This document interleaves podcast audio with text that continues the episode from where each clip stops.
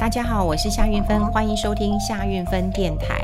呃，这两天我想讨论的如火如荼的问题啊，就是呃电价上涨这个问题啦。哈。那当然新闻呃还有很多相关的评论都出来了，大家最关注的是什么？是台积电。那么台积电呢，一年的电费呢，大概要多四十亿到五十亿。啊，那如果说四十亿的话，已经有券商报告出来了，就是每股会稀释盈余大概零点一五四元。你说有没有影响？那当然是有影响的了哈。那当然是呃，这个经济部它一个电价呃这个费率的一个审议委员会，那么就决定了哈，就针对于这种呃用电大户啦哈，这涨价的幅度就是十五 percent。好，十五 percent 啊，那高压用电的均价就从二点六九九零元，然后就调涨到三点一零三九元一度了哈。那特高压的就从二点二三五四元调高到这个二点五七零七元。那这些像晶圆代工大厂台积电，它就是用特高压的用电大户，所以已经有业界传出来说，哦，这一年大概要增加四十亿到五十亿啊。如果保守是四十亿的话，那大家也要。呃，增加零点一五四元。那台积电当然也不回应说这个电费到底会涨多少，只有说这个对营运不会有太大影响。那当然我们也有看到哈，就是呃各个像这个用电大户啦，不管是台积电、联电啦、友达哈，那么其实也都在呃讨论啊，哈，就是说哎，我们绝对呃尊重好这个政府的这个政策了哈。那对于这一次电价的一个调整啊，过去这个涨幅大概都三趴，这次呃一下子调到十五趴，所以很多的呃工商界都跳出来骂哈，就跳出来骂说，你这不是要逼着产业出走吗？你一下涨这么多，那你有没有想过哈？这些台积电可能还还会看没哈，对不对？因为它整高附加价值的一个产业，可你看传产呢？如果是传产的传统产业的话，它经得起吗？那我们先来讲啊，就是说电价哈，其实已经。呃，这几年都没有调整。大家如果印象很深刻，是在二零一八年四月的时候，那时候涨幅有三 percent。好，那时候是因为国际能源价格的大涨，好，所以你你不得不涨。好，那重点来了，过去是因为能源价格大涨，好，那所以呢也就啊、一定要跟着涨一下。那幅度没有很高，就三趴。可接下来二零一八年的十月、二零一九年四月、二零一九年十月、二零二零年四月、二零二零年的十月。跟二零二一年四月到二零二一年十月，好，一直到现在，你看我刚刚讲这几个，好，这个这个年份跟月份都是这个动涨、动涨、动涨、动涨、动涨，一直连续的动涨。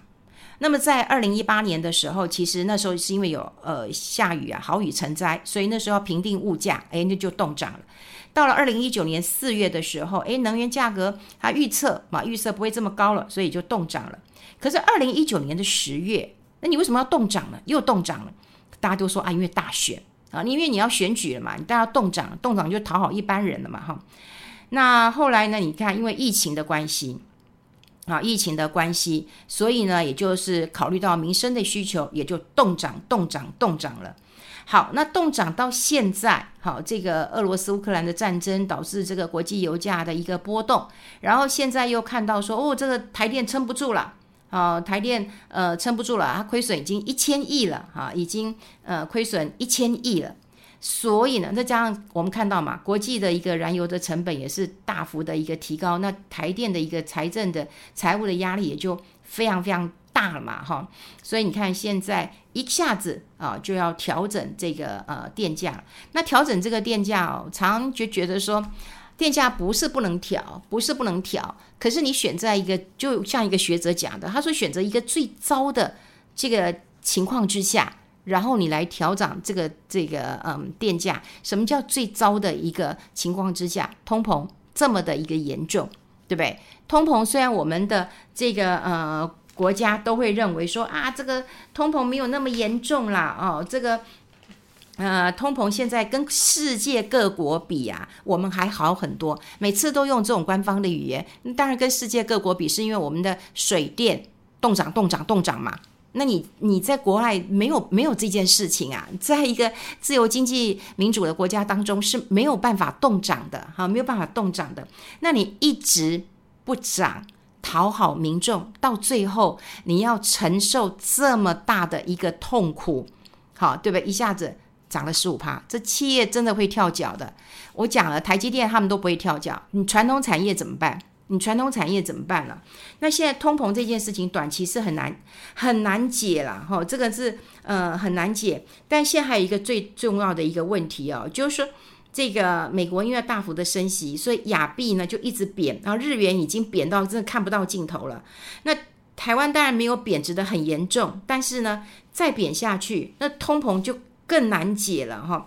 那国内。也是会被这种输入型的通膨，真的是压不到，真的压到喘不过气来耶。现在看到台币如果贬破三十块钱，这可能性就会很高，好，就会很高。那这样子的话，我们从国外进口东西就会变得很贵。好，那你说，呃，但之前之前央行就升息半码而已，他就会认为说啊，下半年通膨就会下降，好，然后呢？这个这个下降以后可能就会舒缓，但问题是你台币不能贬得太快呀、啊。你你如果台币贬得太快了，对不对？然后然后影响到进口的一个一个一个价格，那整个通膨又开始点燃起来了。所以我们现在看到通膨这件事情，当然很。因为进口的物价你是很难下降的嘛，你这台币这样子这样这样子贬，我们会就会出现一些输入型的一个呃通膨。那现在看到了，如果一直有这个呃通膨，然后呢，你又要在通膨高涨的时候，然后你要在这个时候你要把这个电费调高，好，电费调高，你说你不影响民生的一个呃用电，但是这些用电大户。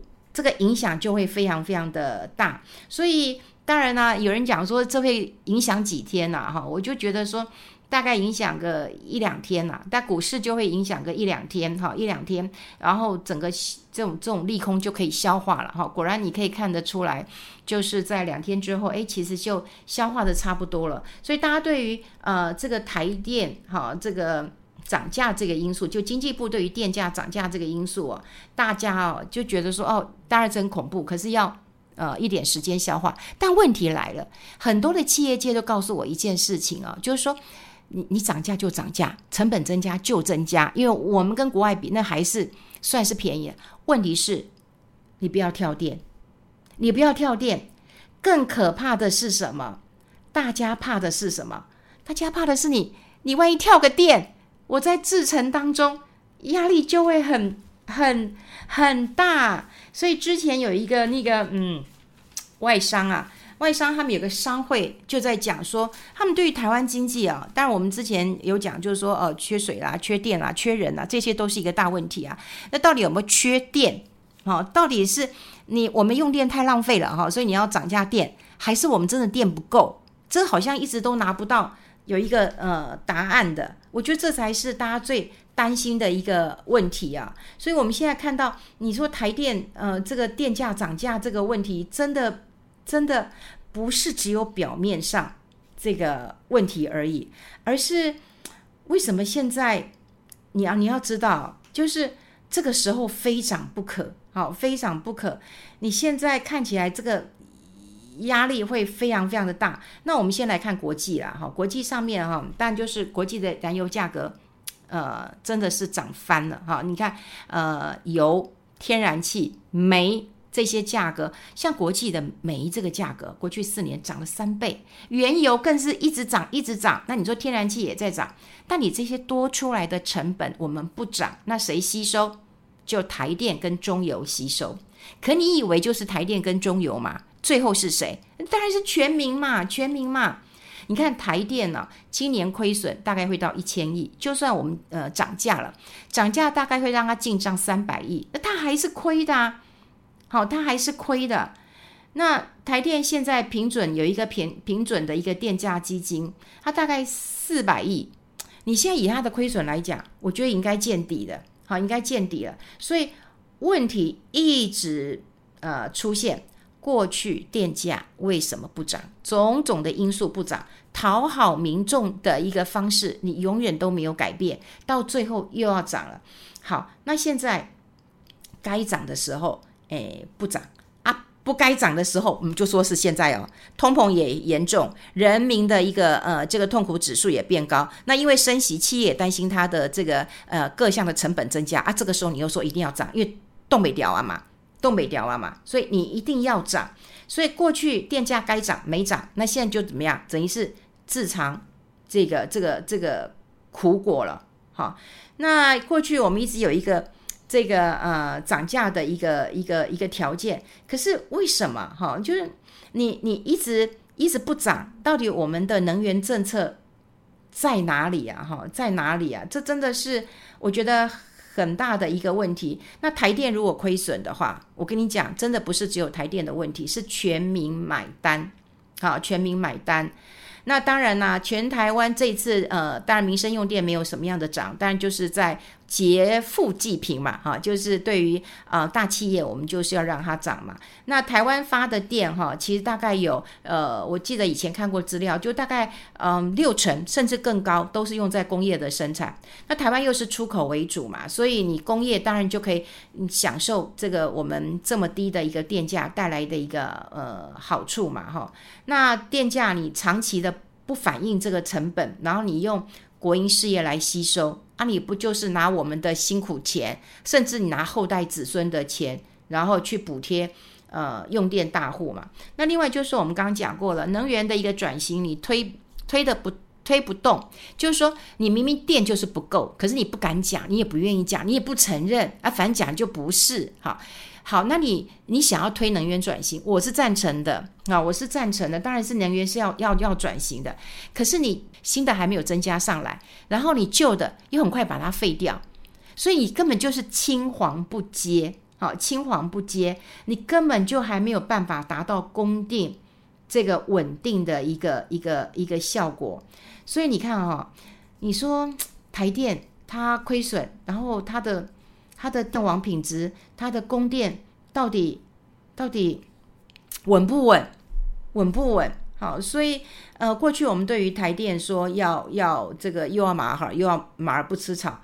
可是你想想看，问题解决了吗？真的是解决了吗？我觉得台湾这个问题哦，嗯，真的有时候我看惯就觉得很难过，哎，很难过。当然有人讲说，好，那谁会比较呃比较惨嘛？哈，就就就就谁会比较惨嘛？哈，你说台电，我们刚刚讲过了，护国神山的一些呃营收，对不对？多多了四五十亿嘛？哈，那毛利会大为一些冲击的。可是我最近看到业者，他们拼命在讲一句话，他们认为说，那个传统产业，像刚讲过了，钢铁业应该应该会很严重吧？好。然后很多人也很担心啊，就是说台积电现在担心的应该是停电或者是跳电吧？那你电费你你你涨了，我就少赚一点点嘛。可是你停电是很惨的，现在全部最怕就是电的一个不稳定嘛，哈。那有钢铁业，我看到最新的一个新闻讲说，哎，钢铁业今年景气不好，国际的原物料波动也很大，你电费要涨价，它真的很难转嫁。好，那大家记不记得？这个我们这几年当中，大家做的钢铁钢铁人，对不对？大家做的这个航海王，对不对？大家做的宇宙人呐、啊，哈。那最近已经有发生过一件事情了，就是在呃呃航海王嘛，哈，就是大家买了航运股嘛。那航运股哎很好玩哦，因为大家就发现一件事情啊，它的配息很高。他的配息配个呃，像长荣配个十八块钱，可是他如果一除息下来的话，诶，很多人他是用融资融券交易的，那他的那个融资担保率就不够，好就不够，万一除下来就不够，所以券商呢，好券商就会问他说，诶，你要补钱吗？还是你要提早卖？你就弃息吧，你就提早卖吧，不然的话，你一除下来，你融资维持率是不高的。好，所以后来这件事情啊，我还看到有新闻稿。也就是说，你看我们的年轻人在投资的时候啊，他连融资的维持率都不知道，好，他都不知道。所以呢，我就有看到这个嗯新闻稿，好新闻稿，他们就想说，哎，拜托，你一定要维维持一个这个这个那个融资担保维持率哈百分之一百三十，所以呢，他会先扣除一笔钱。如果你的融资的这个有价证券的权息比较高，就像我们刚刚讲过了，那你的融资维持率可能会幅度降得比较大。然后你要留意一下持股的部位跟除权息的一个时间，这还要发新闻稿，台湾证券交易所发的新闻稿，就大家都不知道。所以有一天我看到在除息之前，哇，杀声隆隆的，我想说，哎，怎么回事？原来是券券商。